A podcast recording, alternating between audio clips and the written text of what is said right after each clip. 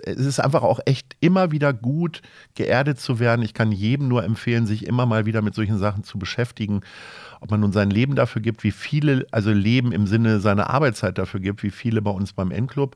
Tobias Schlegel ist so jemand, der Moderator, der macht eine Ausbildung zum Notfallsanitäter und vor solchen Leuten habe ich einfach wahnsinnigen Respekt, weil der verzichtet auf Ruhm und man verdient ja, man soll ja beim Fernsehen, habe ich gehört, auch überdurchschnittlich gut Geld verdienen und der hat darauf verzichtet und das ist, äh, finde ich, äh, Wahnsinn. Aber sich mit solchen Leuten auseinanderzusetzen, ist für mich auch immer wieder Antrieb, in meinen Möglichkeiten, in meinem Rahmen was zu machen und da gehört Mensch Hamburg zu auch, ganz klar. Also es ist, äh, das gehört dazu. Moin und willkommen zu einer neuen Folge vom Hamburg Podcast. Diese Woche bei uns am Start ist Lars Meyer. Lars Meyer führt die Agentur Gute Leute Fabrik und halt auch den Verein Mensch Hamburg, über den wir in diesem Podcast ganz viel sprechen werden. Außerdem hat er 2008 schon, nachdem er ein Buch geschrieben hat mit Tobi Schlegel, den N-Club ins Leben gerufen wo es dabei geht, dass Firmen und auch, ähm, ja, auch äh, normale Menschen äh, zusammenkommen und über Nachhaltigkeit reden und darüber, ähm, was, man, was man vielleicht selber schon macht, aber halt auch schon, wo es halt auch um Erfahrungsaustausch gibt. Also da ist schon einfach mal so seit 2008 was ähm, mit Nachhaltigkeit im Busch und diese Themen ziehen sich bei Lars eigentlich auch so quer durchs Leben durch. Wenn man dann nämlich über Mensch Hamburg redet mit ihm, dann kommen da so Sachen raus, wie dass es ein Kamelrennen-Derby auf dem Frühjahrsdom gibt, was so ein typisches Event von Mensch Hamburg ist, oder dass sie den Welt-Trinkgeldtag am 21. Mai ins Leben gerufen haben. Und dann gibt es da auch noch so ein Mau-Mau-Turnier, im Herbst immer, im, was äh, in der Spielbank Hamburg stattfindet, wo einfach mal ganz viele Leute Mau Mau spielen. Und bei solchen Projekten werden dann einfach mal 10.000, 15.000 Euro eingenommen die dann eben in Projekte gespendet werden, die das Geld dringend benötigen. Wie das alles war und wie das, äh, was da Lars so Schönes zu erzählen hat, das hört ihr in dieser Folge vom Hamburg Podcast. Ich wünsche euch ganz viel Spaß beim Zuhören. Moin Lars. Moin, moin. Wie geht's dir? Äh, gut. In, in freudiger Erwartung. in freudiger Erwartung an ein hoffentlich äh, entspanntes Gespräch. Keine Sorge, das ja. werden wir haben. Ja.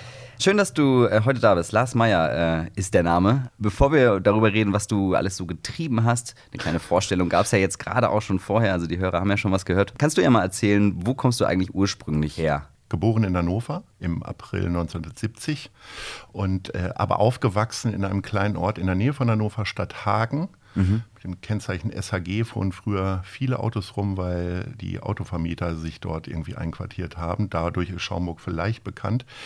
Ähm, und dann bin ich 1996 bin ich nach Hamburg gekommen. 1996? Ja. Gab es da, gab's da einen Anlass für zu der Zeit schon? Äh, der Anlass war eigentlich äh, tatsächlich, äh, dass ich mich äh, tatsächlich quasi durch eine Schnapsidee verleiten ließ, mich bei der Hamburger Morgenpost zu bewerben. Und der damalige Chefredakteur Matthias Döpfner, heute Vorstand vom Springer Verlag, äh, setzte mir dann nach mehreren Bewerbungsrunden die Pistole auf die Brust und sagte, so in vier Wochen fängst du an. Das war dann am 23. August 1996. Ich war damals äh, selbstständig, hatte in Stadthagen, habe ich mich mit 21 Jahren selbstständig gemacht, habe so verschiedene Sachen gemacht, unter anderem Magazin rausgegeben und äh, ohne dass eine letz offizielle letzte Ausgabe erschien, äh, bin ich dann hier nach Hamburg übergesiedelt sozusagen. Okay, also schon ging schnell schon in die Richtung Journalismus, Presse. Mhm. So Was ich mir ehrlich gesagt, wenn man mich 1990 noch gefragt hätte, mhm. hätte ich mir Journalismus ehrlich gesagt nie äh, groß vorstellen können. Ich hatte immer in der Schule immer eher eine 4 oder eine 3 in Deutsch. Ähm, und irgendwann hat es Klick gemacht. Tatsächlich bei der Abi-Zeitung, weil sich niemand gefunden hat, der die Abi-Zeitung schreibt. Und dann habe ich das mit meinem Kumpel gemacht, der damals schon in einer WG wohnte. Und das fand ich immer sehr faszinierend, weil da konnte man sich natürlich gut zurückziehen und mhm. äh, Alkohol konsumieren und sonst was machen. Ähm, und dann haben wir da die Abi-Zeitung zusammengekleistert.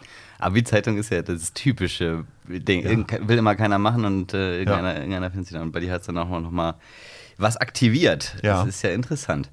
Und wie hast, wie hast du damals, ich finde das immer ganz interessant, wenn, mhm. wenn, wenn äh, so zu hören, wie Hamburg äh, so damals sozusagen, also mhm. das war ja dann so 90er Jahre, ja. Hamburg, wie hast du das wahrgenommen, als du hierher gezogen bist? Hattest du, hattest du also genauso schon? wie ich mir vorstellen, nicht vorstellen konnte, mhm. äh, Journalismus zu machen, konnte ich mir auch nie vorstellen. Mit Hamburg habe ich immer irgendwie eher stinkenden Hafen, Fisch mochte ich auch nicht, alles irgendwie so komisches Zeug. Reeperbahn hat mir auch eher Angst gemacht, Rotlichtviertel und was weiß ich, war echt ein Schisser da. Und ähm, naja, äh, irgendwie hat es dann Klick gemacht. Ich hatte wirklich keine große Faszination und Ahnung von Hamburg.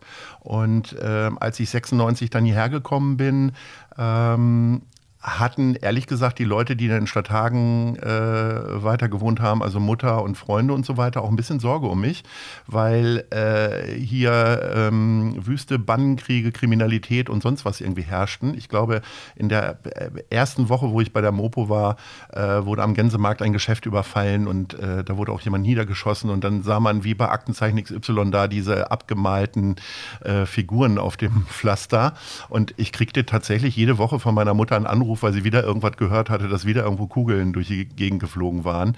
Damals gab es ja auch und damals auch ein sehr legendäres äh, Titelbild der Mopo des angeschossenen Kalle Schwensen, der am Mittelweg äh, niedergeschossen wurde in einem Restaurant und ähm, sich aber geweigert hat, äh, seine Sonnenbrille abzunehmen und dann auf dieser Trage lag und äh, ich glaube, das Victory-Zeichen gemacht hat.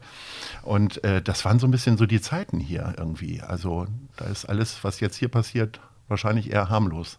Ja, ja krass.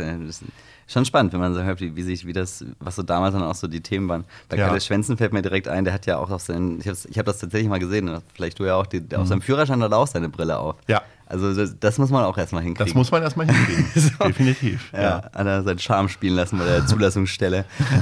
Den darf er aber auch nicht verlieren, das kriegt er nicht nochmal hin. Ja, ja, cooler Typ außerdem, der muss ja auch nochmal rein. Ja.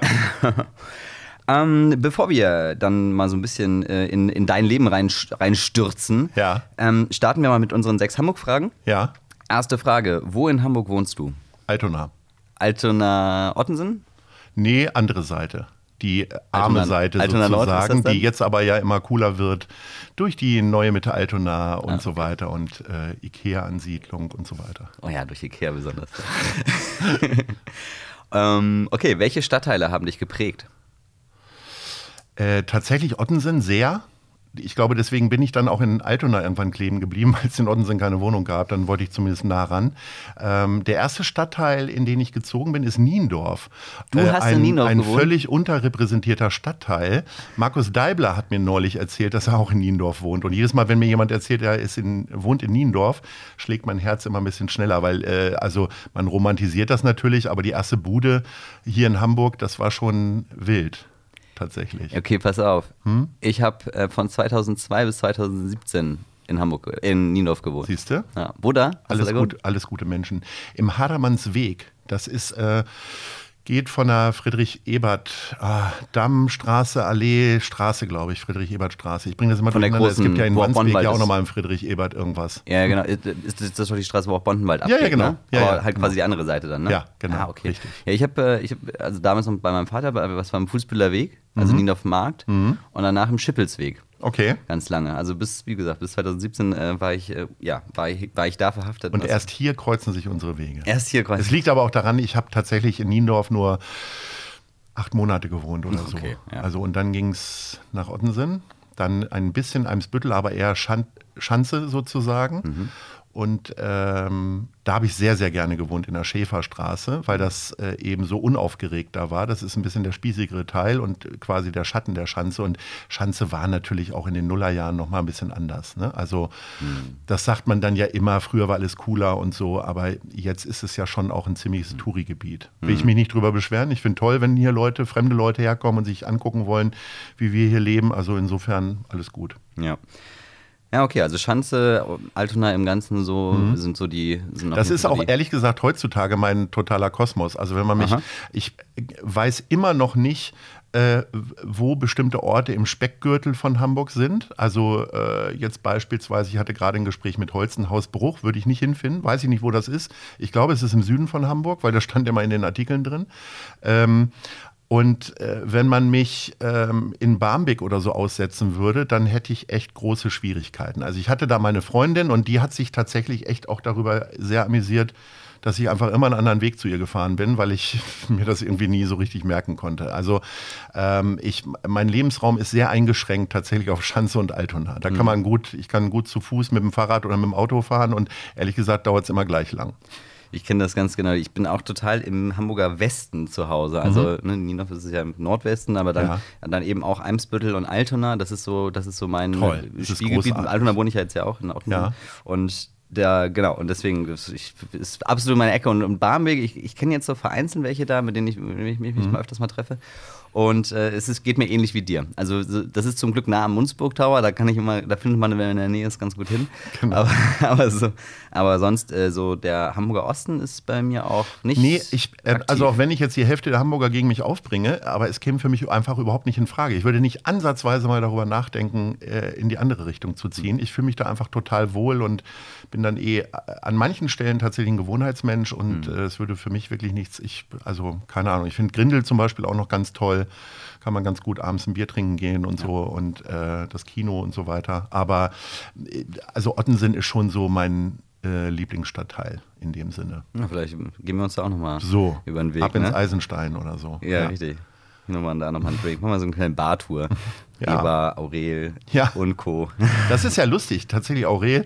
Ich habe ja bei der Hamburger Morgenpost gearbeitet und äh, wir sind dann früher nach dem Job, sind wir dann ganz häufig da äh, hingefahren. Also ich kenne immer noch nicht den Unterschied zwischen Spritzenplatz und Eimer-Wartenbergplatz. Ich glaube, der vordere, wenn man von der Bahner Straße kommt, ist der Eimer-Wartenbergplatz.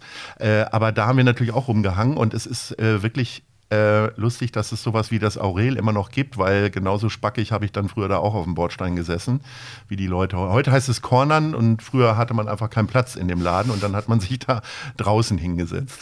Ja, das mit dem Platz hat sich auch nicht geändert. Ja. und ich weiß nicht, gab es damals schon das Gerücht, dass das Haus abgerissen werden soll? Das ist ganz lustig, ja. Gibt es ja, gab es immer wieder. Und ähm, dann gab es ja auch das berühmte Blaue Haus. Ähm, ich glaube, der Laden hat gar keinen anderen Namen gehabt. Mhm. Und ähm, ich kenne, also die haben immer nach Sonnenuntergang aufgemacht. Mhm. Ich weiß nicht, ob sie zugemacht haben, wenn die Sonne wieder aufgegangen ist. Auf jeden Fall gab es da unfassbar günstig Caipirinha Mojito. Ich glaube, das waren fast Litergläser. Also in, im, im Rückblick, äh, glaube ich, wurden die Gläser immer größer und äh, zu unfassbaren studentenfreundlichen Preisen. Das war auch immer sehr, sehr großartig. Und da gab es auch immer das Gerücht, dass es das bald nicht mehr gibt. Und das hat es dann irgendwann einfach auch nicht mehr gegeben.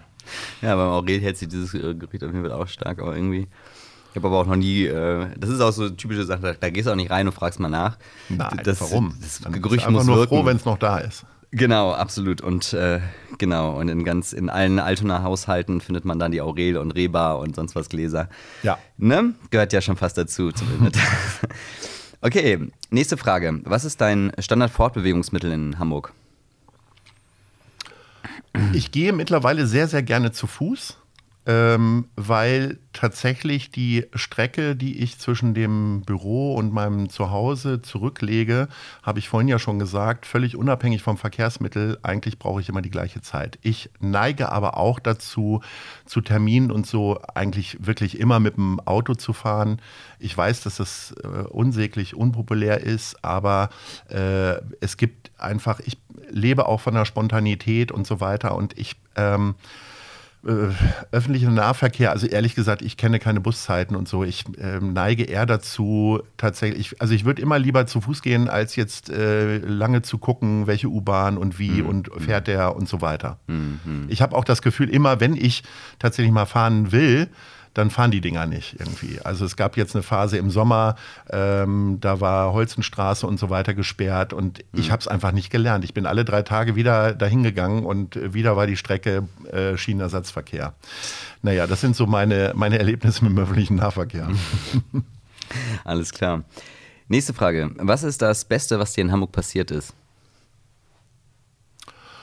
Können auch mehrere Dinge sein. Ich äh, mag es ja selbst nicht, wenn man sagt, ach, da gibt es viele, aber tatsächlich das Beste, was mir in Hamburg hier passiert ist, war, glaube ich, tatsächlich der Ursprung, ähm, dass ich mehr oder weniger äh, da so reingeraten bin, dass die Mopo gesagt hat, hey, wir wollen dich und jetzt komm mal her, weil ich, ich habe keine Ahnung, ähm, also Stadthagen ist ein relativ spießiger Ort. Meine ganzen Freunde haben halt irgendwie Reihenhaus, äh, Kinder, Passat, was weiß ich. Also alles toll, alles super.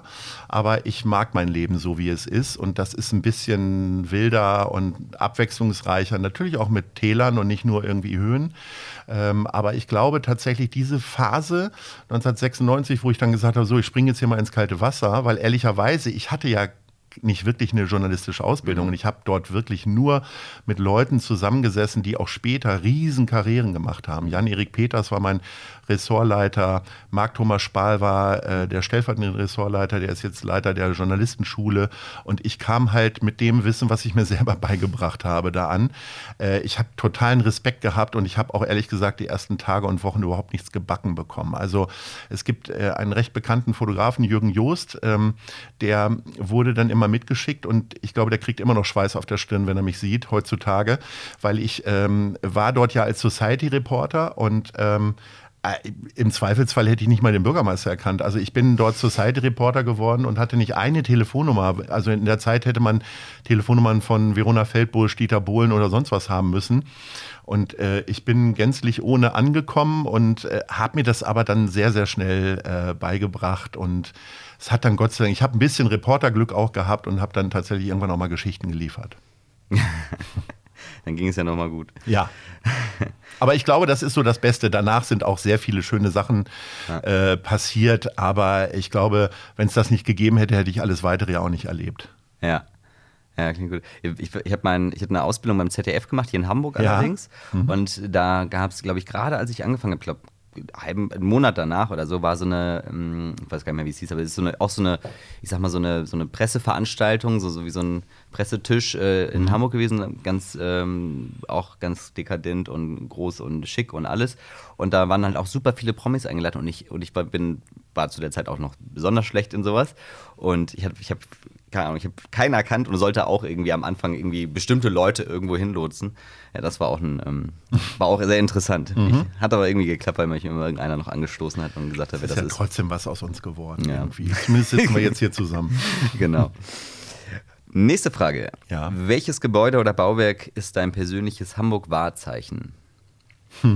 Also mein persönliches tatsächlich das Millantor-Stadion. Das ist ein bisschen wie mein temporäres Wohnzimmer alle 14 Tage. Ähm, auch wenn da nicht immer sportliche Höchstleistungen geboten werden, mh, mag ich die Atmosphäre dort, äh, die auch manchmal natürlich die Kopfauseinandersetzung, die Streitereien oder sonst was, auch gesellschaftskritische Sachen, die da passieren, in, in der letzten Zeit ein bisschen zu viel ein bisschen zu wenig Sport, ein bisschen zu viel Diskussion, wie retten wir die Welt. Aber äh, ich mag den Verein und das ist bedingungslose Liebe. Ich muss dazu sagen, ich, hab, ich bin ja nach, Stadt, äh, nach äh, Hamburg gekommen als Bayern München-Fan. Und äh, das haben am Anfang immer alle gar nicht verstanden, dass ich auch eine äh, Sympathie für den FC St. Pauli entwickelt habe. Nur tatsächlich bei dem damals legendären Spiel, wo St. Pauli dann gewonnen hat, habe ich irgendwie gemerkt, boah, das ist echt geil hier. Und im Anschluss daran habe ich mir dann eine Dauerkarte gekauft. Und ähm, das ist aber tatsächlich diese Symbiose von Bayern München und St. Pauli, was nach außen hin erstmal überhaupt gar nicht funktioniert, äh, wahrscheinlich, äh, steckt sehr tief in mir drin. Ich mag einfach auch Culture Clash. Auch bei unseren Veranstaltungen versuche ich immer Brüche reinzubringen und äh, ich liebe das einfach. Und ähm, insofern, ja, das ist mein, mein Wahrzeichen, mein persönliches. Ähm, und ich finde, es steht auch für viele gute Dinge, äh, die hier so in Hamburg passieren. Also nicht nur gut Zweitliga-Fußball, äh, sondern auch noch viele andere, nämlich das gesellschaftliche Mitdenken und Engagieren und so weiter. Das ist schon gut, schon mhm. schön. Ja, vor allem auch. Und es gibt gutes Bier dort. Ja, das stimmt. und vor allem auch, wir hatten ja auch schon mal ähm, Benjamin Adrian hier, ja. äh, Viva Conakwa. Und mhm. ähm, genau, das ist ja, dieser ganze Viva Conakwa-Kosmos hängt da ja auch ja, ganz, ganz, ganz, ganz, ganz eng drin. Ja, und ähm, genau, macht das ja, hat ja auch so ein bisschen was zu diesem Flair beigetragen, definitiv. Nächste Frage. Was ist dein äh, Lieblingsplätzchen in Hamburg? Also ganz klar der Altonaer Balkon. Mhm. Ähm, eine dieser drei Bänke, die da so alleine stehen ja. ähm, und am besten auch nachts, also nicht, wenn ganz viele Leute da mit äh, Radiorekordern oder sonst was da sind, sondern äh, wenn man wirklich die Kräne surren hört, wenn mhm. äh, der Hafen so in so orange-blaues Licht getaucht ist äh, und mhm. das finde ich sensationell. Also das, äh, ich verliere da auch die Zeit. Also ich mache es zu selten, aber so zwei, dreimal im Jahr tatsächlich finde ich das total toll. Also schaffe ich das, Gott sei Dank. Und äh, ich liebe diesen Blick. Wie gesagt, diese, dieses Surren der Kräne, das hat was ganz Besonderes. Und ähm, das ist so, da findet man mich nicht häufig, aber da bin ich glücklich. Hm.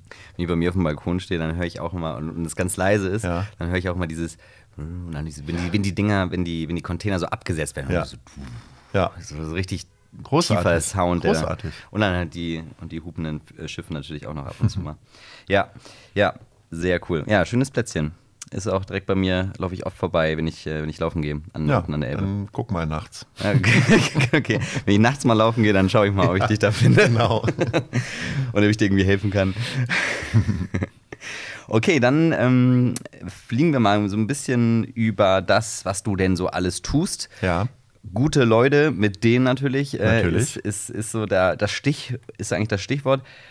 Genau, das ist, da gibt es ganz viel um dich herum. Auch um, also du selbst bist, ähm, bist ja, hast ja ein Management für, für Künstler. Das Genau. Ist, ist das gute Leute oder ist das, ist das Nein, Lars Meyer Das ist Management? Lars Meyer Management und PR, wo wir mittlerweile nur noch ausschließlich Moderatoren betreuen. Bis letztes Jahr haben wir auch Schauspieler betreut. Und äh, das ist nach wie vor immer noch mein Kernwirken. Das ist etwas, wo ich in der zweiten Reihe stehe. Das macht mir wahnsinnig viel Spaß. Alles andere ist tatsächlich irgendwie noch nebenher, obendrauf, äh, mittendrin, was auch immer. Aber das wird immer mein Kern sein, auch wenn das jetzt nicht so laut ist wie alles andere, was wir so machen. Mhm. War das, war das, das war auch vor gute Leute, ne? Das Lars Meyer Genau, Management. ja. Also ich bin tatsächlich, das war so ein bisschen, ich hatte einen Masterplan, als ich hier nach Hamburg kam. Also ich bin nicht nur so irgendwie hierher geschlittert, sondern äh, ich habe diesen Society-Reporter-Job angenommen, weil ich gedacht habe, dann lerne ich ein paar Leute aus der Branche kennen. War jetzt auch nicht ganz falsch der Grundgedanke, weil ich hatte tatsächlich die Idee, Künstlermanager zu werden. Ich hatte noch nicht Plan, was man dafür machen muss und eine Ausbildung gab es dafür auch nicht. Aber die äh, Idee hat mich total fasziniert, ähm, Leute zu lenken, Karrieren zu entwickeln, vielleicht auch Formate zu entwickeln, wie auch immer. Das ist alles so nach und nach dazugekommen. Und das macht mir immer noch, also wenn ich mich entscheiden müsste, wäre das immer Management von Moderatoren. Aber ich glaube, ich kriege es momentan auch immer noch gut hin, dass wir die vielen anderen Sachen auch machen. Und das äh, äh, macht mich tatsächlich sehr glücklich auch. Mhm, Genau, dann gibt es da, die anderen Sachen sind dann ja vor allem die gute Leute Fabrik Genau. und gute Leute Sport. Genau. Ne? Ja. Okay, dann erzähl mal Und was. Gute Leute Sport ist äh, eine Firma, die wir vor äh, zwei, drei Jahren gegründet haben. Das ist auch, also ohne Leidenschaft kann ich nicht vernünftig arbeiten. Das ist ein großer Luxus, weil Arbeit natürlich eigentlich auch viel Kompromiss ist und so für viele. Ähm, ich versuche mir das ein bisschen so nach dem Pippi Langstrumpf-Prinzip aufzubauen. Ich baue mir die Welt, wie sie mir gefällt. Und da, ich weiß, und da, da, das weiß ich jeden Tag, es ist ein Riesenluxus. Und das ist auch nur möglich, weil ich wirklich tolle Mitarbeiter und Mitarbeiterinnen habe, die da auch äh, zumindest bedingt Verständnis für haben, dass ich dann manchmal doch ganz andere Sachen mache. Und äh, Sport ist einfach eine Riesenleidenschaft von mir. Also nicht Sport machen, sondern Sport gucken.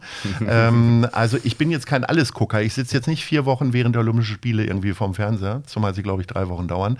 Aber ähm, äh, Fußballspiele, super. Gucke ich mir auch gerne, also ich gehe auch gerne tatsächlich dann mal auf einen Amateurplatz oder ich erwische mich auch häufig dabei, Fernsehübertragungen mir von Fußballvereinen anzugucken, für die ich eigentlich kaum Leidenschaft habe.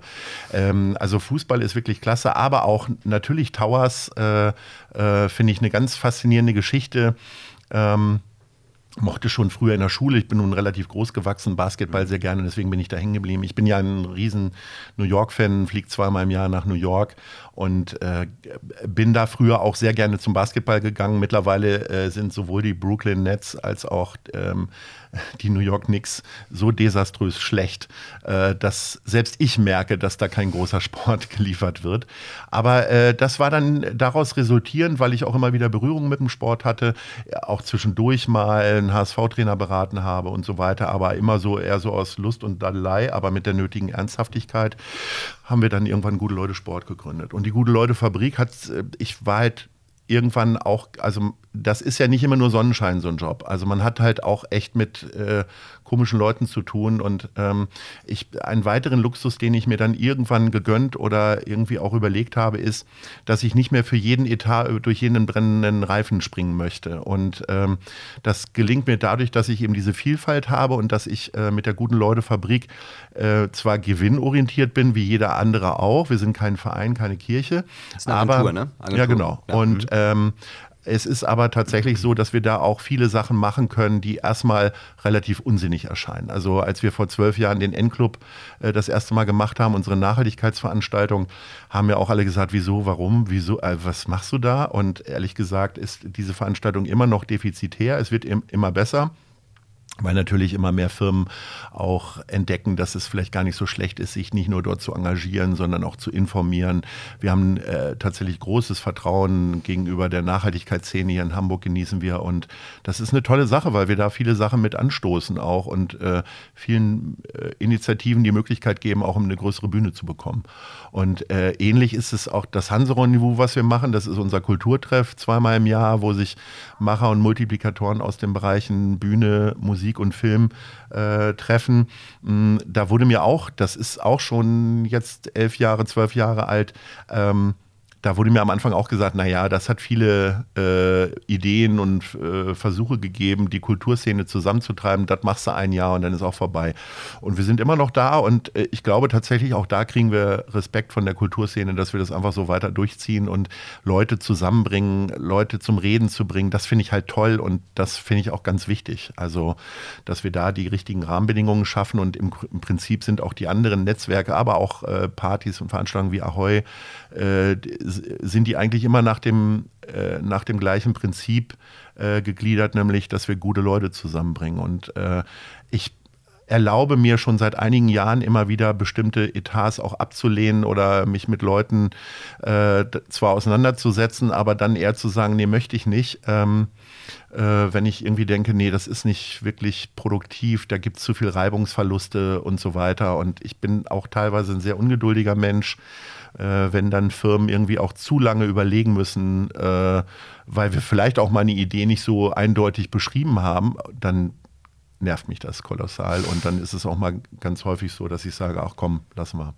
Hm. Ja, es ist, ist, natürlich auf jeden Fall eine gute Position, wenn man, wenn man sich das schon so ein bisschen aussuchen kann dann. Ja, wenn man, also Mut ist ein ganz wichtiges Leitthema für mich. Ich versuche wirklich immer mutig zu sein. Und äh, Mut hat ja, wird ja immer verwechselt mit Leichtsinn oder so. Ne? Mhm. Also ich, ich mache ja keine Mutproben, sondern ich würde mich immer für das unsichere, aber schönere entscheiden als mhm. die Sicherheit und zu wissen, was passiert. Und ähm, ich bin in vielen meiner Entscheidungen, auch Personalentscheidungen. Ich glaube, wenn man sich das Team anguckt bei uns in der Guten Leute Fabrik, aber auch von den anderen Firmen, die wir sind ja alle in, auf einer Bürofläche, äh, dann ist da keiner wie der andere. Es gibt so PR-Agenturen, ich bin ja auch mit einigen Chefs befreundet, wo man das Gefühl hat, die kommen alle irgendwie aus dem, aus dem gleichen Bus, äh, sind mhm. die gestiegen oder wie auch immer. Und bei uns, äh, also ich respektiere auch HSV-Fans, ich bin, äh, neige eh nicht dazu, äh, also intern necken wir uns natürlich, wir Fußballfans, aber ich neige nicht dazu, den HSV scheiße zu finden, sondern äh, ich wäre ehrlich gesagt froh, wenn die in die Bundesliga gehen. Und ich fühle mich auch sehr wohl damit, wenn St. Pauli weiterhin in der zweiten Liga ist. Unter sportlichen Gesichtspunkten müssen die das natürlich auch probieren. Und natürlich freut man sich, aber die Bundesliga-Jahre waren ja jetzt auch nicht immer so von Glück und äh, mhm. Herrlichkeit äh, gesegnet. Und insofern ist das so ein Ding. Ähm, also wir sind auch, auch bei uns in der Bürofläche sehr unterschiedliche Menschen, was es als Chef natürlich manchmal auch ein bisschen anstrengend macht. Aber äh, ich finde das schon gut, tatsächlich äh, immer mal wieder auch andere Gedanken zu bekommen und so weiter. Mhm. Ähm, erzähl doch noch mal kurz, ich fand das mit dem N-Club auch ganz spannend. Mhm. Ähm, wann habt ihr damit angefangen und wie kam es dazu und was macht ihr da nochmal genau? Also der N-Club ist, äh, also ich neige ja dazu, relativ einfache Ideen relativ schnell umzusetzen und dann auch gegen Widerstände oder so dann irgendwie durchzudrücken mit der Kraft, die man so entwickeln kann. Heute fällt uns natürlich vieles leichter als jetzt noch vor 10, 12 Jahren. Und den äh, N-Club, das ist im Grunde ein Nebenprodukt gewesen. Ich habe mit Tobias Schlegel, sehr geschätzter Freund und Moderator von mir, äh, den ich betreue schon seit 2001 haben wir 2007 ein Buch gemeinsam geschrieben. Zu spät heißt das. Mhm. Äh, ist im Rowold Verlag erschienen, ist jetzt aber keine Werbung, weil das Buch gibt es nicht mehr. Äh, also das ist auch fürchterlich inaktuell mittlerweile. Also ich, ich habe neulich oder vor ein paar Jahren mal reingeblättert und äh, da sind viele Sachen natürlich sehr selbstverständlich geworden, über die wir damals noch aufgeklärt haben. Und äh, wir haben bei der Recherche zu dem Buch festgestellt, dass die äh, Umweltorganisationen und anderen Vereinigungen teilweise furchtbar miteinander zerstritten sind, weil sie entweder nicht miteinander geredet haben oder äh, eine Konkurrenzsituation hatten. Äh, während aber Atomstromkonzerne äh, dadurch auffielen, dass sie Preisabsprachen gemacht haben und so weiter, äh, war bei denen halt wenig Harmonie. Und dann war der ganz einfache Gedanke zu sagen, so, wir wollen mal die ganzen ähm, Tierschützer und anderen Initiativen, Umweltschützer und so weiter mal an einen Tisch holen, beziehungsweise auf eine Fläche. Ähm, das ist immer ein ganz, ganz bunter Mix. Viele fragen uns immer nach Themenabenden, aber wir mhm. äh, gestalten den tatsächlich so, dass die Gästeliste total wichtig ist, mhm. damit eben so 100, 120 sehr unterschiedliche Leute, die, die einen kümmern sich um das Wohl von Wahlen, äh, die anderen um alte Leute, um Behinderte äh, und so weiter, um Essen und Ressourcenschonung und so weiter, äh, kommen ganz unterschiedliche Leute zusammen, äh, denen das Wohl des Lebens, der Erde und so weiter mhm. ähm, am Herzen liegen. Und das machen wir viermal im Jahr. Äh, das wird finanziert durch Partner wie Thomas Effenberger beispielsweise. Effenberger Bäckerei mhm. ist ein ganz großartiger Mensch, den solltest du vielleicht auch mal einladen, mhm, okay. der wirklich so ähm, ich glaube, seit Mitte der 70er Jahre lebt und atmet der Nachhaltigkeit, als es dieses Wort noch gar nicht gegeben hat. Also der zeichnet sich ja nicht nur aus, dass er hervorragendes Brot backen lässt oder backt, äh, sondern dass er auch unglaublich viel Energie spart bei, den, bei der Produktion und, und, und. Und der hat auch immer noch Feuer und ich mag Leute, die Feuer haben für bestimmte Sachen. Und äh, daneben haben wir noch ein paar andere Partner, die uns da unterstützen. Und das ist äh, natürlich eine Sache, die in den letzten zwölf Monaten sehr in den Mittelpunkt gerückt wird mm, und auch viele Fragen aufwirft uns gegenüber. Aber wir beschäftigen uns halt schon sehr, sehr lange und können da natürlich auch als Kommunikationsagentur schon eine Menge Fragen beantworten, bevor sie gestellt werden, ähm, weil das Wichtigste bei Nachhaltigkeit ist halt Ehrlichkeit. Und ähm, wir haben es schon immer abgelehnt, beispielsweise vermeintliche falsche Partner und Sponsoren damit reinzunehmen. Äh, Firmen, die auch nur so einen Ansatz hatten, sich äh, Greenwashing-Maßnahmen herzugeben, haben wir immer abgelehnt. Es gab mal eine ganz große Firma hier in Hamburg, die, äh, die bei uns am Holztisch in der Schanze saßen und gesagt haben, so, wir haben jetzt hier 15.000 Euro, wir würden das gerne für den Endclub ausgeben. Und dann habe ich gesagt, es tut mir total leid, aber Ihre Firma ich werde jetzt nicht sagen, warum ich das äh, abgelehnt habe, weil dann würde man die Firma erkennen, aber ich habe gesagt, die Firma kommt dafür nicht in Frage. Mhm. Und äh, ja, diesen Luxus muss man sich leisten, mhm. auch zu einer Zeit, als der Endclub tatsächlich defizitär war und ich vorzugsweise dafür aufgekommen bin, dass wir es äh, irgendwie hinkriegen. Aber ehrlicherweise, ich habe immer daran geglaubt und ich finde es natürlich schön, dass ich heute nicht mehr Nachhaltigkeit erklären muss, den meisten. Und ähm, dass man auch viele Diskussionen darüber hat. Mhm. So. Spannend, spannendes, spannendes Thema. Das ist ein total spannendes Thema. Ich äh, habe tatsächlich gestern Abend wieder eine Diskussion darüber gehabt und das äh, lasse ich jetzt hier gerne nochmal äh, raus. Mhm. Mm, dieses, äh, was ich halt wirklich ganz schräg finde, ist, ähm, dass man bei Leuten wie Greta Thunberg oder Luisa Neubauer und mit ganz vielen Abstrichen auch bei mir tatsächlich, wenn man mal was macht und wir sehen uns da als Kommunikationsplattform, dass man dann sofort durchleuchtet wird und die Leute sagen, naja, du fliegst ja zweimal im Jahr äh, nach New York, du trägst ja Adidas-Sachen, was bist du denn für ein Vogel? Man würde niemals bei einem Arzt, einer Krankenschwester, einem Feuerwehrmann, wie auch immer auf die Idee kommen, wenn der ein Haus gelöscht hat, zu sagen, naja, du hörst ja echt viel zu laut Heavy-Metal-Musik oder du gehst irgendwie Fastfood essen oder was weiß ich. Äh, die beiden Damen, äh, die werden ständig durchleuchtet, die Schüler werden dafür kritisiert, dass sie irgendwie Pommes essen gehen oder was auch immer. Das finde ich ganz, ganz schrecklich, weil ähm, das, was die äh, Luisa und äh, Greta da geschaffen haben, nämlich äh, dieses äh, Umdenken im Kopf, dieses Sensibilisieren. Also es steht ja jeden frei, weiterhin sein Leben so zu führen, wie er es gemacht hat. Wenn das dann gesellschaftlich verpönt ist, ist das ja was anderes. Wenn man das dann ertragen will, ist das auch in Ordnung. Also der N-Club hat sich von vornherein schon, und so steht es auch bei uns im Buch, im zu spät eben, was es nicht mehr gibt, äh, immer klar gemacht, dass wir nicht mit dem erhobenen Zeigefinger arbeiten, sondern dass wir Angebote machen. Also mhm. ähm, es wurde nie gesagt, äh, scheiß Atomstrom und geht nicht zu Vattenfall, sondern wir haben gesagt, hey, es gibt auch äh, tatsächlich äh, Stromanbieter, die besser, gesünder und ressourcenschonender sind. Und äh, so sehe ich das bei allen anderen Sachen. Und man kann auch gar nicht perfekt nachhaltig sein, weil dann würde man ja irre werden, weil man alles, was man sagt und macht, immer wieder überlegen muss, ob ich nicht doch wieder eine Minderheit ausgegrenzt habe, ob ich, also auch Veganer. Wie, wie Politiker. Ja, auch Veganer fahren Auto, auch Veganer fliegen. Vielleicht ja. gibt es nicht so viele Leute, die weil wenn man sich mal Gedanken über die Ernährung gemacht mhm. hat, macht man sich vielleicht auch Gedanken über das Fortkommen und so weiter und äh, die Bewegung und so weiter. Aber auch die haben dann möglicherweise ein, ich bin mal auf einem N-Club in Köln stark kritisiert worden von jemandem, äh, weil ich ein, ein, iPhone habe. Und es gibt auch viele andere gute Handyhersteller Stelle, aber ich hatte nun mal ein iPhone.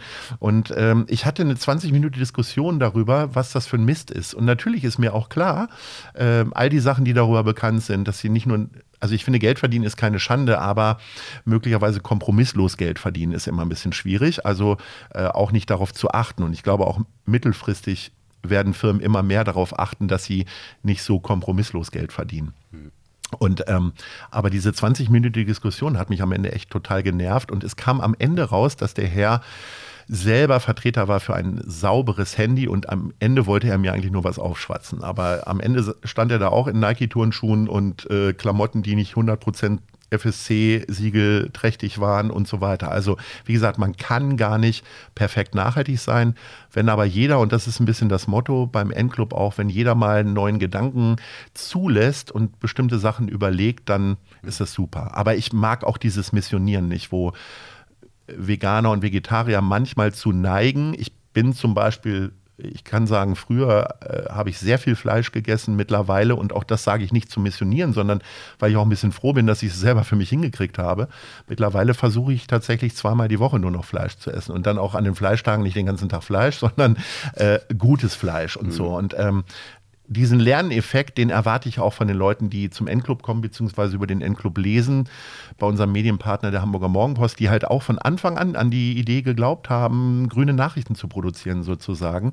Und das finde ich halt super. Also das ist halt mhm. halt großartig. Und ähm, wie gesagt, ich will, ich tauge nicht zum Vorbild, ganz und gar nicht. Mhm. Und äh, zum Missionar auch schon nicht. Aber ich finde es gut, wenn wir Sachen machen, egal mit dem N-Club oder mit der Hanse Rendezvous oder was auch immer, wo wir irgendjemanden mal zum Nachdenken bringen, egal in welche Richtung. Hm. Bewusstsein schaffen. Ja, ja, genau. Und halt, was ja auch gut ist, dass, dass ihr sozusagen diesen Roundtable, also dass es einfach dieses Zusammenkommen gibt und es dann so einen Austausch geben kann. Ne? Genau. Ja, also wo Menschen miteinander reden, gibt es genau. meistens keine Kriege und äh, auch im Kleinen ähm, ist das, glaube ich, eine gute Sache, wenn man sich mal auseinandersetzt. Auch manchmal mit unbequemen Wahrheiten natürlich. Mhm. Also es gefällt uns ja allen nicht, äh, was die Klimaforscher da erzählen, aber man sollte es jetzt auch nicht, nur weil es unangenehm ist, kann man sich nicht wie ein kleines Kind irgendwie die Hände vor die Augen halten und sagen, ich bin nicht da. Ja, genau. Ich hatte mit Dirk Steffens äh, auch ganz viel über das Thema geredet. Er meinte, so, dass mhm. das Schlimmste ist äh, Egoismus ja. an der Stelle. Das Allerschlimmste ist Egoismus. Und vor allem auch die, ähm, dass, dass man immer, immer nur Klima, Klima, Klima, aber dass, dass man ja auch das Bewusstsein haben muss, dass es das alles ein Ökosystem ist. Das Klima ist ein Baustein von, von, einem, von dem Ökosystem Erde. Und mhm. äh, wenn es wärmer wird, dann, dann, also dann passieren halt ganz viele Sachen, die Na klar andere Sachen. Nee, wir neigen ja auch in dieser Diskussion immer so, naja, wenn wir hier in Hamburg sauber leben, dann hilft das ja niemandem, weil äh, wir sind ja gar nicht die Schlimmsten. Und da bin ich sehr geprägt worden von meinem Vater, wenn ich, äh, keine Ahnung, in der sechsten Klasse oder siebten Klasse nach Hause kam mit einer, mit einer drei äh, in, der, im Zeug, im, in einer Klassenarbeit und äh, ich hatte vorher aber die ganze Zeit eine zwei geschrieben, möglicherweise. Äh, dann habe ich immer gesagt, naja, aber mein Kumpel Matze und äh, der Olaf, die haben eine vier. Und dann hat er immer gesagt, wir wollen wollen uns doch aber wirklich an den Besseren orientieren und nicht an den Schlechten. Und äh, irgendwie steckt das immer noch an mir drin. Also na klar, gibt es immer eine Ausrede, dass irgendjemand noch einen Grund hat, äh, noch schlechter zu sein. Aber ich mag das schon lieber zu gucken, was kann man noch möglich machen. Klar. Mhm. Ja, sehr spannendes Thema, der N-Club auf jeden Fall. Ähm, das nächste Thema ist auch ziemlich spannend, nämlich mhm. Mensch Hamburg. Ja. Das hast du, das habt ihr 2011 gegründet. Ja. Motto ist von Hamburgern für Hamburger. Was war, was war das Ziel? Was ist die Absicht hinter dem ganzen Projekt? Sich gesellschaftlich zu engagieren, steckt in mir tatsächlich schon seit der Abi-Zeit äh, drin. Wir haben damals recht erfolgreich Abi-Partys organisiert. Ich weiß gar nicht mehr, wie das heute funktioniert, aber wir haben damals am Ende des äh, Abis hatten wir, glaube ich, knapp 28.000 Mark auf dem Abi-Konto nach Abzug von Abi-Ball und was weiß ich. Also wir waren wirklich sehr erfolgreich. Ihr habt richtig gut gewirtschaftet. Und, äh, es, es, gab, es, gab, es gab richtig Diskussionen darüber, was machen wir mit dem Geld. Und die Gruppe, die gesagt hat, wir helfen anderen, weil wir sind ja alle Abiturienten, wir haben unser Glück ja selbst in der Hand und zahlen jetzt nicht das Geld A wieder wieder aus oder sparen es für spätere Abi-Partys. Hat sich dann durchgesetzt und ich, ich mochte die Idee, das war damals vom Matzak Verlag, gab es die Weihnachtshilfe. Die hat sehr unbürokratisch Leuten geholfen, die kurzfristig in Not geraten äh, sind. Also klassisches Beispiel, Familienvater von drei Kindern, wickelt sich mit dem Auto um einen Baum, stirbt und die Familie ist irgendwie alleine. Äh, klassischerweise der Ernährer war weg und so weiter. Und dann haben die äh, dafür gesorgt, dass die Kinder in Heidepark gefahren sind oder äh, notwendige Sachen gekauft haben und so weiter. Und diese Idee fand ich immer faszinierend, nämlich dieses unbürokratisch und nicht lange nachdenken, was man denn da, dieses Prüfen und was weiß ich. Ähm, und die Idee habe ich immer in mir getragen. Äh, ich habe auch, äh, als ich äh, nicht mal 100 Euro irgendwie mal über hatte im Monat, habe ich immer geguckt, dass ich noch mal was gemacht habe. Und das erzähle ich jetzt nicht, um als besonders guter Mensch dazustehen, sondern das ist auch ein Antrieb von mir, tatsächlich zu sagen, okay, wenn ich ähm, wenn ich tatsächlich als Unternehmer Erfolg haben möchte und Erfolg habe, dann ist das ja auch immer etwas, was ich durch die Gesellschaft ja verdiene. Also gebe ich auch automatisch etwas zurück. Das ist vielleicht auch so ein bisschen christlichen Ursprungs oder wie auch immer, aber ich finde das total wichtig. Mhm. Und ich bin hier in Hamburg auch ganz häufig gegen Mauern gelaufen. Also äh, die größten beruflichen Enttäuschungen habe ich nicht im kommerziellen Bereich gemacht, sondern eigentlich immer beim N-Club oder beim Mensch Hamburg, weil ich einfach nie verstehen wollte, äh, wenn Leute gesagt haben, ach nee, na, 50 Euro sind mir aber echt viel. Und ähm, ich habe, ich war hier so ein bisschen auf der Suche, was ich so machen kann. Wir haben SOS Kinderdorf haben wir lange Zeit unterstützt und noch so andere Sachen. Und dann äh, bin ich relativ früh in den Kosmos von Viva Con Agua geraten und das hat mir unglaublich viel Spaß gemacht. Wir haben äh, mal ein Fußballspiel organisiert ähm, im Stadtpark. Das war sehr erfolgreich. Da haben wir ein paar Prominente zusammengetrieben. Ähm, und dann gab es irgendwann ja vor zehn Jahren oder neun Jahren die Idee der Millantor Gallery, die wir quasi pro bono äh, unterstützen als Kommunikationsagentur. Und, ah, natür und natürlich auch der, der, Kern mittlerweile, das Mineralwasser war tatsächlich eine Idee, die bei uns am Holztisch geboren wurde. Ähm, das, weil ich gesagt habe, wir müssen irgendwas finden, ähm, wo wir regelmäßig Spenden hatten. Also die Idee mit den Pfandbechern war nicht von mir, aber äh, die war einfach, die, ich mag solche kleinen Ideen, die dann so groß werden, weil die haben ja äh, Pfandbecher eingesammelt auf Festivals, aber es gab halt dann immer nur Geld im Sommer und im Winter war die Kasse leer. Und ähm, Insofern gab es dann irgendwann die Idee, ähm, dieses Mineralwasser zu machen. Und die ersten Gespräche habe ich noch selbst geführt, ganz äh, ähm, also mit Benny natürlich zusammen und äh, die haben uns ausgelacht. Also die haben gesagt, nee, da sind wir viel zu groß für. Also große ansässige Firmen in Norddeutschland, die uns, äh, ich glaube, auch ausgelacht haben. Und irgendwann äh, kam Benny um die Ecke und sagte so, wir haben eine Wasserquelle. So, und dann hat sich das ja entwickelt. Und ähm, ich sage immer ganz lax, mit Viva Con Agua retten wir irgendwie die Schwellenländer. Aber für mich war ganz wichtig, dass ich auch noch irgendwas für Hamburg mache. Und dann ist die einfache Idee entstanden, Mensch Hamburg zu gründen. Wir sind, ich sag mal, äh, auch wieder relativ lax. Wir sind ein Wohltäterstammtisch. Äh, wir treffen uns regelmäßig. Es sind alles Freunde. Wir lassen ehrlich gesagt auch keine fremden Mitglieder zu. Äh, wir sind ein kleiner Verein und ähm, das ist ein bunter Mix aus Rechtsanwälten, Steuerberatern und eben auch jemand wie mich. Und äh, wir überlegen uns Aktionen, wo die Spender Spaß haben und wo wir nicht mit der Not der Notleidenden werben. Also mhm. wir machen, mhm. versuchen keine Scheckübergaben zu machen und wir mhm. sagen auch nicht hier, diese Kinder, die brauchen euer Geld, euer Brot, was weiß ich, mhm. sondern wir machen das Kamelrennen-Derby auf dem Dom, nicht mit richtigen Kamelen, werde ich jedes Mal gefragt. Es ist dieses Spiel mit den Kugeln. Ich hatte an die Ponys gedacht und das ist ja immer schwierig auf dem Dom. Ja, so, das ist ja eh schwierig. Auch als Endclub-Gründer sollte ja, man ja. aufpassen, welche Tiersportarten man da unterstützt. Genau. Genau, aber dann, dann hat es auch gerattert und dann, ah ja, Kamel, Derby, jetzt habe ich es. Ja. Äh, dann haben wir gerade das Mau Mau Turnier gemacht in der Spielbank mit der PSD Bank Nord und äh, ehrlich gesagt ist das auch wieder entstanden. Ich kann selber nicht pokern, ich habe es nie gelernt, nie. Äh, ich habe jetzt jemandem versprochen, dass ich es lernen werde. Und ähm, du hast ja, nie gepokert bisher? Nee. Noch, nicht mal so. Nein, ich, gar nicht. ich kann mir, das ist zu komplex. Das sind ja mehr als drei Regeln, glaube ich. Das, äh, das kriege ich nicht hin.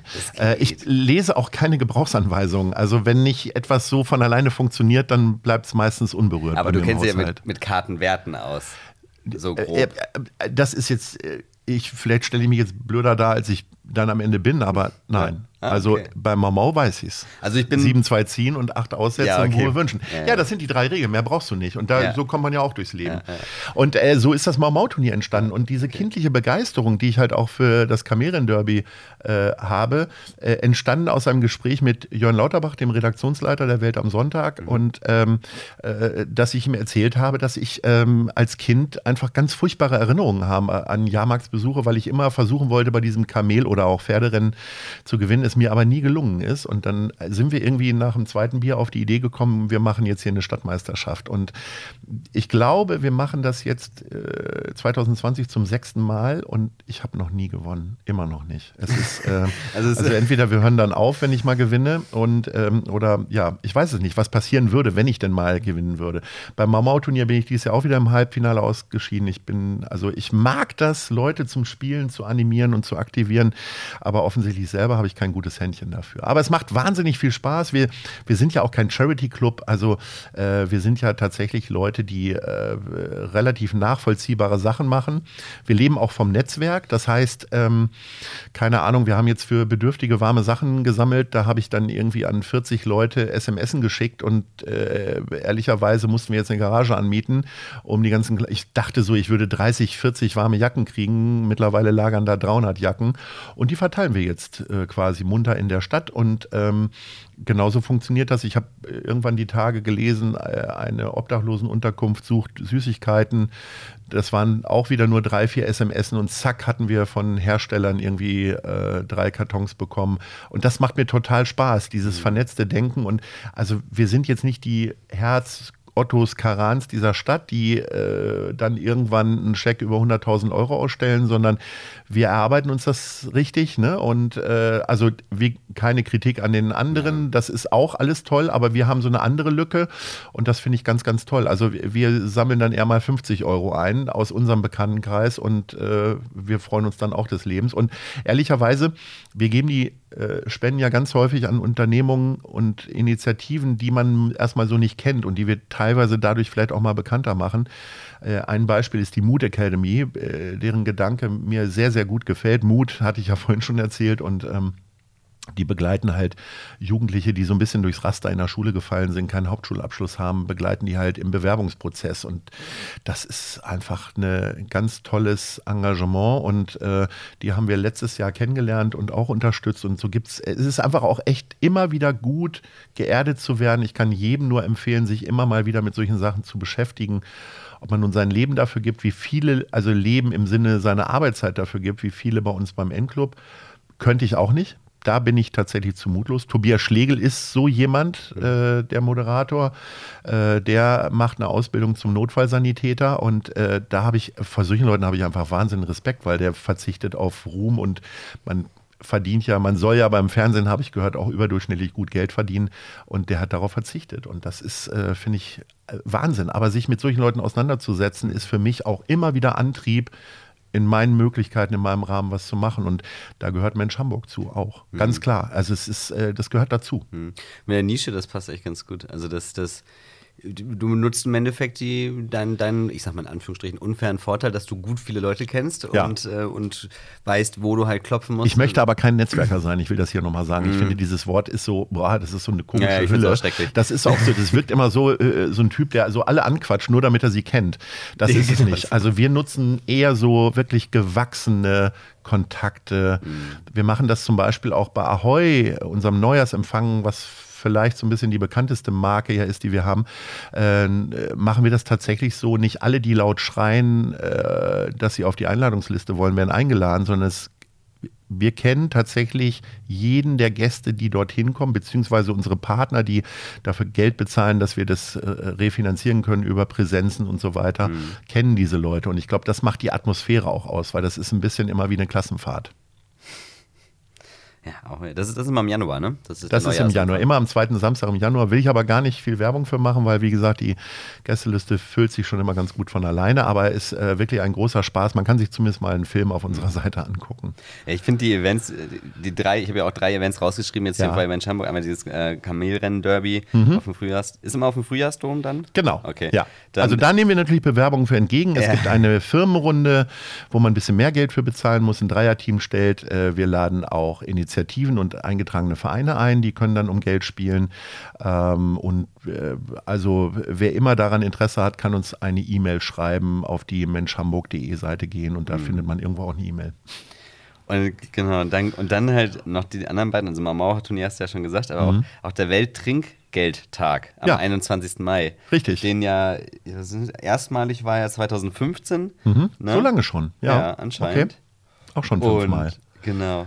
Und dann halt, und 2019, also dieses Jahr, wurden über 12.000 Euro äh, gesammelt an diesem richtig. einen Tag. Das ist genau. ja schon echt.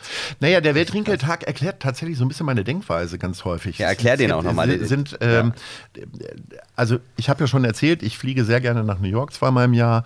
Äh, und äh, da ist ja Trinkgeld eine ganz bedeutsame Geschichte. Stimmt. Die Leute refinanzieren ihr Leben durch Trinkgeld, Servicekräfte und so weiter. Und äh, eben, ich, ich finde halt, definitiv, dass man hier in Deutschland zu wenig Trinkgeld gibt für den Service. Wenn es guter Service ist, für die Freundlichkeit, die man zwei bis drei Stunden bekommt, könnte man eigentlich mehr Geld bezahlen. Ich mag keine Leute, die nur aufrunden oder so und dann äh, möglicherweise auch noch Zehntel aufrunden. Ähm, ich komme selber aus einer Gastronomiefamilie. Ich habe selber nie als Servicekraft gearbeitet, aber ich fand das immer faszinierend, Leute dadurch zu belohnen, wenn sie irgendwie besonders freundlich sind oder was auch immer mir es mir gefallen hat. Und äh, auch das war wieder eine Schnapsidee. Äh, ich fand äh, diese Tage, diese Motto-Tage, Tag des Pinguins und äh, aber auch so Brustkrebs und was weiß ich, wo auf alles Mögliche hingewiesen wird, fand ich dann irgendwann äh, schon fast zu viel, weil die Radiosender leben ja fast davon, dass sie jeden Morgen erzählen können, was denn heute wieder für ein Mottotag ist. Und irgendwie mhm, dachte genau. ich, mhm. irgendwie dachte ich, okay, jetzt setzen wir dem noch einen drauf. Und dann haben wir recherchiert und am 21. Mai ist, glaube ich, hat irgendein afrikanisches Land noch Nationalfeiertag, das störte uns da aber nicht und der war irgendwie noch total frei. Und dann haben wir gesagt, das ist der Welttrinkgeldtag, weil wir äh, im Grunde darauf hinweisen wollen, wie wichtig ähm, Trinkgeld ist. Wir von der Guten Leute-Fabrik übernehmen dann die Kommunikation eben äh, auch mit Medienpartnern und auch ähm, im Grunde quer durch die Stadt wird von der Zeit Hamburg übers Abendblatt, Mopo Bild, alle berichten irgendwie über äh, unterschiedliche Geschichten des Trinkgeldes. Und äh, die Gastronomen äh, können sich dann uns anschließen und äh, zählen am Abend das Trinkgeld durch und es wird verdoppelt, damit die Kellnerin nicht ihr Trinkgeld abgeben muss, sondern die Chefs verdoppeln es dann. Ach, und das, ist, ähm, das ja. ist ein bisschen die Idee. Wir haben so 40 Betriebe, es können gerne noch viel mehr werden, liebe Filialen wie Schweinske und so weiter die, und Blockhaus und so, die zieren sich da immer noch. Ich will niemanden bashen, aber ich glaube, das ist wirklich eine tolle Idee, weil wir machen es ja auch für euch und für die, äh, dass wir darauf hinweisen, wie wichtig wichtig ähm, Trinkgeld ist. Und wieder eine ganz einfache Idee. Wir müssen fast nichts dafür tun, außer dass wir vorher gute Kommunikation machen und den Leuten hinterher telefonieren, ob sie denn dabei sind. Dann kriegen die einen Aufkleber für die Tür und für die Speisekarten eine, ein Zeichen und dann äh, spenden die nach Möglichkeit sehr schnell dann die Summe, die dann zusammengekommen mhm. ist. Ganz einfach. Ja, geil. Ja, das ist doch mal ein Event, da kannst du uns nächstes Jahr auch mal Bescheid sagen. Da Sehr gerne. Da, 21. Mai Weltrinkeltag. Genau, da springen wir dann auch mit drauf. Weißt du, was, weißt du, was das nächstes Jahr für ein Tag ist? Nee, aus dem Kopf jetzt nicht. Ja, ähm, ich glaube, es dürfte jetzt wieder langsam ein guter Tag werden. Also, ah, okay. wir jetzt schon fünfmal stattgefunden haben. Wir haben auf den Donnerstag angefangen. Und ähm, ich weiß, vor zwei Jahren war der Montag, war Pfingstmontag und das war die Hölle, weil äh, natürlich gibst du abends mehr Trinkgeld und Pfingstmontag geht halt keine Diskothek oder Kneipe. Es könnte jetzt ein Donnerstag wieder sein, ich weiß es aber nicht, aber vielleicht okay. googelt ihr alle mal. Genau, genau. 21. Mai 2020. Mhm. Trinkgeld geben. Genau. Ja. Und dann, genau, und dann halt eben das Mau-Mau-Turnier, was ich, wo, wo, was, wo auch so eine krasse Summe dann irgendwie einfach mal. Also erstmal geil, dass es in der Spielbank Hamburg ist, dass man Mau-Mau spielt Natürlich. in der Spielbank Hamburg. Ja. Das, ist, das, ist schon mal super. Ja. Und, äh, und dann halt auch bei so einer Aktion kommt dann halt auch einfach mal, ich weiß nicht, ob das dieses Jahr war oder ob das Ich glaube, dieses Jahr sind 16.200 okay. Euro okay, zusammengekommen. Ja. Das ist nicht nur immer durch die teilnehmenden Teams und Spieler, äh, sondern vor allen Dingen auch die Spielbank gibt dann noch eine Spende. Äh, also eine Spende soll ja eigentlich mal freiwillig sein. Äh, wir helfen da immer noch mal ein bisschen mit äh, überzeugenden Argumenten nach. Und die PSD Bank Nord, die auch das Kamelrennen Derby unterstützt, unterstützt auch eben das Mau-Mau-Turnier. Und die geben dann schon mal bummelig 10.000 Euro da rein. Äh, und ähm, das ist schon mal eine super Sache. Also die, äh, aber trotzdem sind uns natürlich die Beträge der einzelnen Teilnehmer natürlich auch total wichtig, weil dadurch entsteht natürlich auch ein ganz toller Mix und auch ähm, dieses Mau-Mau-Turnier ging zwar offiziell bis 22 Uhr, aber ich war komischerweise auch erst um halb drei zu Hause und äh, ich weiß auch nicht, äh, da, da gab es dann, gab's dann nochmal Nachbesprechung mit dem einen oder anderen. wie, viele, wie viele nehmen an so einem Turnier teil? Naja, Ganz wir haben verschiedene Runden. Wir haben eine Medienrunde, mhm. da können natürlich dann Journalisten und so mitmachen. Äh, wir haben eine Runde, äh, das ist die Runde mit den Leuten, die eigene Autogrammkarten haben sozusagen. Ich weiß gar nicht, ob Senatoren eigene Autogrammkarten haben, aber Melanie Leonard hat da mitgespielt mhm. und äh, Fernsehmoderatoren, Schauspieler. Mhm. André Trulsen hat gewonnen, ist Mau Mau Master des Jahres. Und ähm, dann haben wir eine Jedermensch-Runde wo jeder mitmachen kann für 30 Euro Spende. Und ähm, dann gibt es eben noch eine Firmenrunde, wo halt unterschiedliche Firmen irgendwie für 100 Euro mitmachen können. Und die spielen dann für einen Zweck ihrer Wahl. Das heißt, das Geld wird auch gleich wieder ausgeschüttet. Ähm, mhm. Ich glaube, André Trusen hat 3.333 Euro spenden können ich bin mir nicht mehr sicher, äh, an welchen Zweck. Es war aber wirklich was Schönes. Äh, naja, ähm, und so hat jeder Gewinner, konnte dann immer sofort sagen, ich spende hierfür, ich spende dafür mhm. und so weiter. Letztes Jahr, weiß ich, hat der jeder Mensch quasi für Straßenblues beispielsweise äh, gespendet. Mhm. Und äh, insgesamt sind dann so 50, 60 Leute, die auch essenstechnisch sehr gut versorgt werden von der Spielbank und getränketechnisch. Also das lohnt sich. Mhm. Ja, klingt äh, Klingt nach einer, klingt nach vielen Ideen und erinnert mich auch oft, muss ich sagen, an die Clubkinder, die ja auch echt geile Sachen ja, machen. Ja, super. Und hallo Jannis. Genau, hallo Jannis, die, die dann mit äh, auch so Sachen wie eine äh, Tagebuchlesung, also auch ander, andersartig, aber halt dann eben, ja. aber halt da auch natürlich ähm, bestimmt auch einiges äh, zusammengesammelt bekommen mit dann ja. den Partnern, die dann ja auch ähm, auf ihre auf Gagen oder halt auf Also Miete auch großen Respekt vor diesen Leuten, weil ähm, ich habe das von Anfang an ja auch mitbekommen, äh, wie er das so gemacht hat und ich finde es wirklich sehr, sehr großartig. Wir werden ganz häufig, werde ich nach ihm gefragt und so weiter. Ehrlich gesagt kreuzen sich unsere Wege kaum, so einmal im Jahr beim Endclub oder so. Aber ich mag das. Äh, äh, völlig egal, ob wir jetzt noch Leute inspirieren oder so, aber guckt euch das auch gerne mal bei den Clubkindern an. Äh, das, da, es könnte noch viel mehr passieren. Also jeder kann ja irgendwas machen. Das mhm. ist ja einfach der Punkt. Diese Bequemlichkeit muss man ja überspringen. Mhm. Genau. Ja, du hattest doch mal gesagt, jetzt hast du es angedeutet, äh, es gibt so viele Gründe, es gibt viele Gründe, etwas zu tun, aber nur einen, äh, sich nicht zu engagieren. Bequem Bequemlichkeit. Richtig. Ach, ja. siehst du, jetzt habe ich mich selber zitiert. Ja, ja genau. Ja, ja. ja genau. Ja, aber da glaube ich auch ganz fest dran. Ich neige ja auch eher zur Bequemlichkeit. Das steckt ja auch so ein bisschen manchmal auch in Journalisten drin, dass sie einen kürzeren Weg irgendwie versuchen zu wählen. Nee, äh, aber äh, genau da bin ich wirklich sehr aktiv und proaktiv. Sehr gerne. Hm.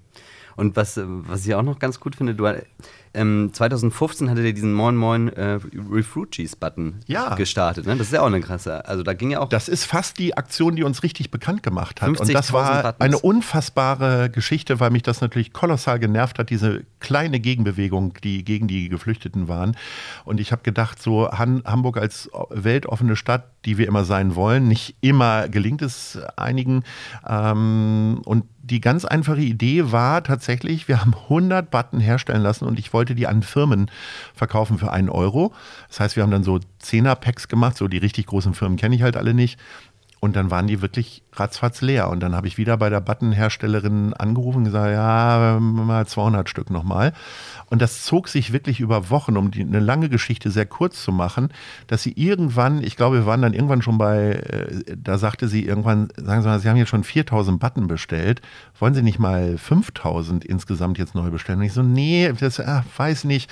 Und es war dann aber irgendwann so, dass sie gesagt hat, also das ne, jetzt sind wir bei 20.000, was ist denn los? Und dann haben wir, dann haben wir gesagt, okay, komm, jetzt machen wir in 10.000er Schritten und wir haben äh, tatsächlich innerhalb weniger Wochen 50.000 Button von äh, unter die Leute gebracht, was uns tatsächlich noch mehr als 50.000 Euro eingebracht hat, weil Firmen wie, äh, ich glaube, C&A beispielsweise uns Geld gespendet hat, weil sie die Idee einfach so geil fanden.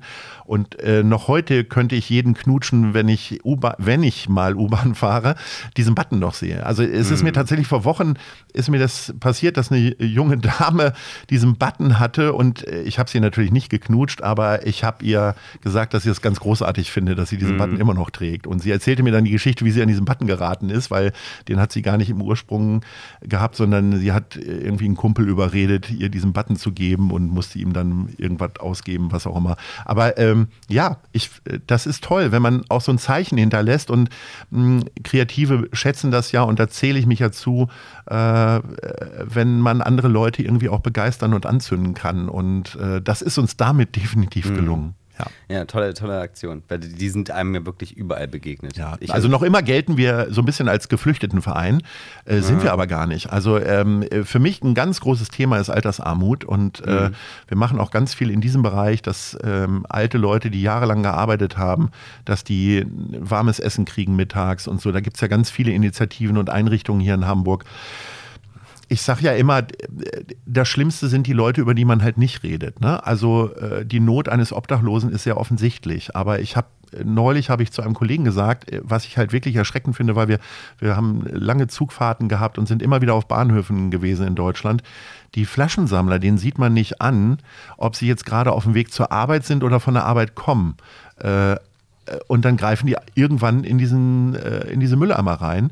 Äh, und das finde ich äh, wirklich teilweise erschreckend. Also nicht, dass sie gepflegt sind, aber dass, dass es ja so vordergründig eben nicht zu sehen ist, wie schlecht es denen eigentlich geht. Die meistens mit Armut geht ja auch Einsamkeit äh, ähm, dann einher. Und das find, also das sind dann echt Momente, wo ich dann jedes Mal stocke und jedes Mal mich auch wirklich kneife und sage, boah, kannst du froh sein. Also jeder hat ja so seine, seine Nöte und Herausforderungen im Leben, aber ähm, diese Erkenntnis zu haben, dass es einem auf gar keinen Fall immer am schlechtesten geht, das finde ich auch total wichtig. Also ich bin auch nicht nur symbolisch im Club der Optimisten, ähm, sondern ich glaube da ganz, ganz fest dran, dass nach Regen irgendwann wieder Sonne kommt, auch wenn es manchmal in Hamburg schwerfällt. Ja. Haben wir gerade wieder so eine Phase hier. Mhm. ähm, Nice. Ich glaube, ich, wir haben, ich habe alles, was ich ja, was ich, was ich so spannend, was ich auch so gefunden habe über dich und über Mensch Hamburg vor allem auch so. Nice sagt Luisa Neubauer auch immer. Stimmt. Ähm, ich habe neulich einen Podcast mit ihr gehört und da, da kam dieses Nice ein bisschen zu häufig. Da dachte ich so, boah, was ist denn das für ein Wort? Nice. Jetzt sagst du es auch. ja, Na gut, du bist die Luisa Neubauer unter den Podcastmachern. Na, warte, mal gucken. Aber auf jeden Fall, äh, hab, ja, hängt doch, das Wort gibt es bei mir auch schon ziemlich lange im Wortschatz, muss ich sagen. Ja. Ja ah, doch, eine Frage habe ich noch. Weil ja. auf beim Stadtpark Open Air gab es ein Meier-Likör-Verkauf. Ja, Meier-Likör. Ist das Meier wegen dir? Das ist meinetwegen, ja. Das äh, hört sich jetzt wahnsinnig eitel an, dass ich ein eigenes Getränk habe. Es ist mir auch jedes Mal unangenehm, wenn ich darauf angesprochen werde. Es ist äh, eine etwas längere Geschichte, ich versuche sie kurz zu erklären. Okay. Ich hatte irgendwann 25 Jahre Feier meiner Selbstständigkeit, also genau vor drei Jahren. Und äh, wieder, natürlich im wahrsten Sinne des Wortes, eine Schnapsidee. Ähm, habe ich, irgendjemand hat sich versprochen und hat Meierlikör gesagt. Mhm. Und ich habe gesagt, was ist denn das für eine geile Idee? Wir ja. machen Eierlikör mit einer Zutat ja. mit M. Und dann habe ich, äh, Christoph von Have wurde mir dann empfohlen, den habe ich dann angerufen. Äh, das ist eine Brennerei in Bergedorf. Und ähm, dem habe ich gesagt, pass mal auf, ähm, mach mir doch mal so unterschiedliche Varianten mit Mandarine, Maraschino, Mohn und so weiter. Und dann habe ich das probiert mit meinem Neffen und noch einem Kumpel und dann haben wir alle, also Mandarine schmeckt ganz schlecht äh, und Maraschino ist auch nicht toll. Aber es gab eins, auf das wir uns alle geeinigt haben, das war Mokka.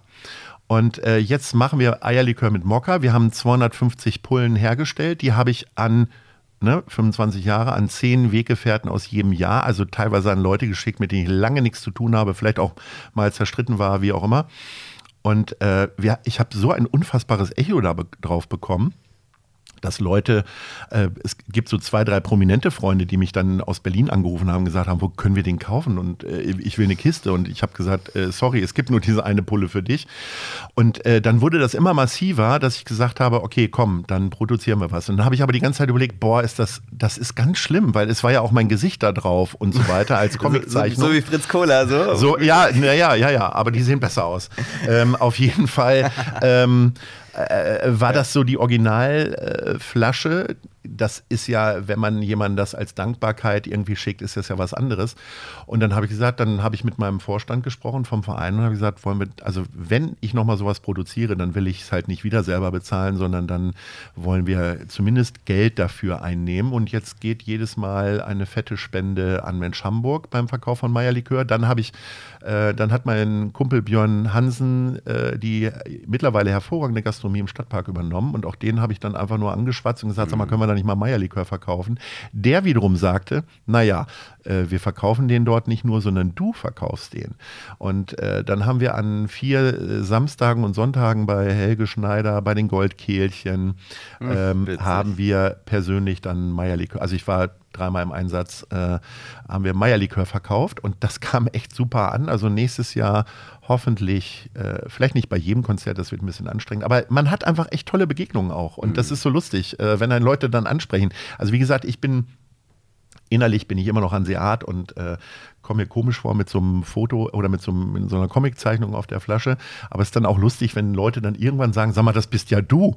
So und äh, ja, und er schmeckt wirklich gut. Es ist wirklich das leckerste Getränk der Welt. Also für Leute, die Alkohol trinken dürfen, altersbedingt oder gesundheitlich, kauft Meierlikör. Die Flasche für 15 Euro äh, kann man über E-Mail bestellen. Dann wird es natürlich viel teurer durch Porto. Holt euch das gerne ab.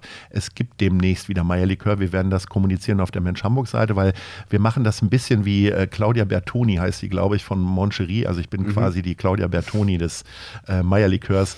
Ähm, es gibt nicht ganzjährig Meierlikör, sondern immer zu den guten Zeiten. Und jetzt im Dezember gibt es dann wieder Meierlikör. Ja die Familie zusammenkommt. ja. Das gute Meier. Genau. Wunderbar. Ja, und es gibt, äh, mittlerweile kriegen wir ganz viele Rezepte zugeschickt. Also die Leute machen äh, Kuchen daraus, äh, natürlich über Eis und so. Die, also machen wirklich die merkwürdigsten Sachen damit. Und das ist natürlich auch sehr, sehr lustig, so ein bisschen Interaktion auch mit Leuten zu haben. Mhm. Leider, und deswegen betone ich das immer, es gibt nicht ganzjährig Meierlikör. Ähm, tatsächlich meistens zu Ahoi und zu unserem Sommerfest. Also sprich, im äh, Dezember produzieren wir dann schon mal, im Januar wird er dann bei Ahoi auch ausgeschenkt und bei uns unserem Sommerfest, beim Gute-Leute Sommerfest im August, gibt es das dann auch. Und das war äh, für den Stadtpark haben wir tatsächlich extra nochmal welchen produziert.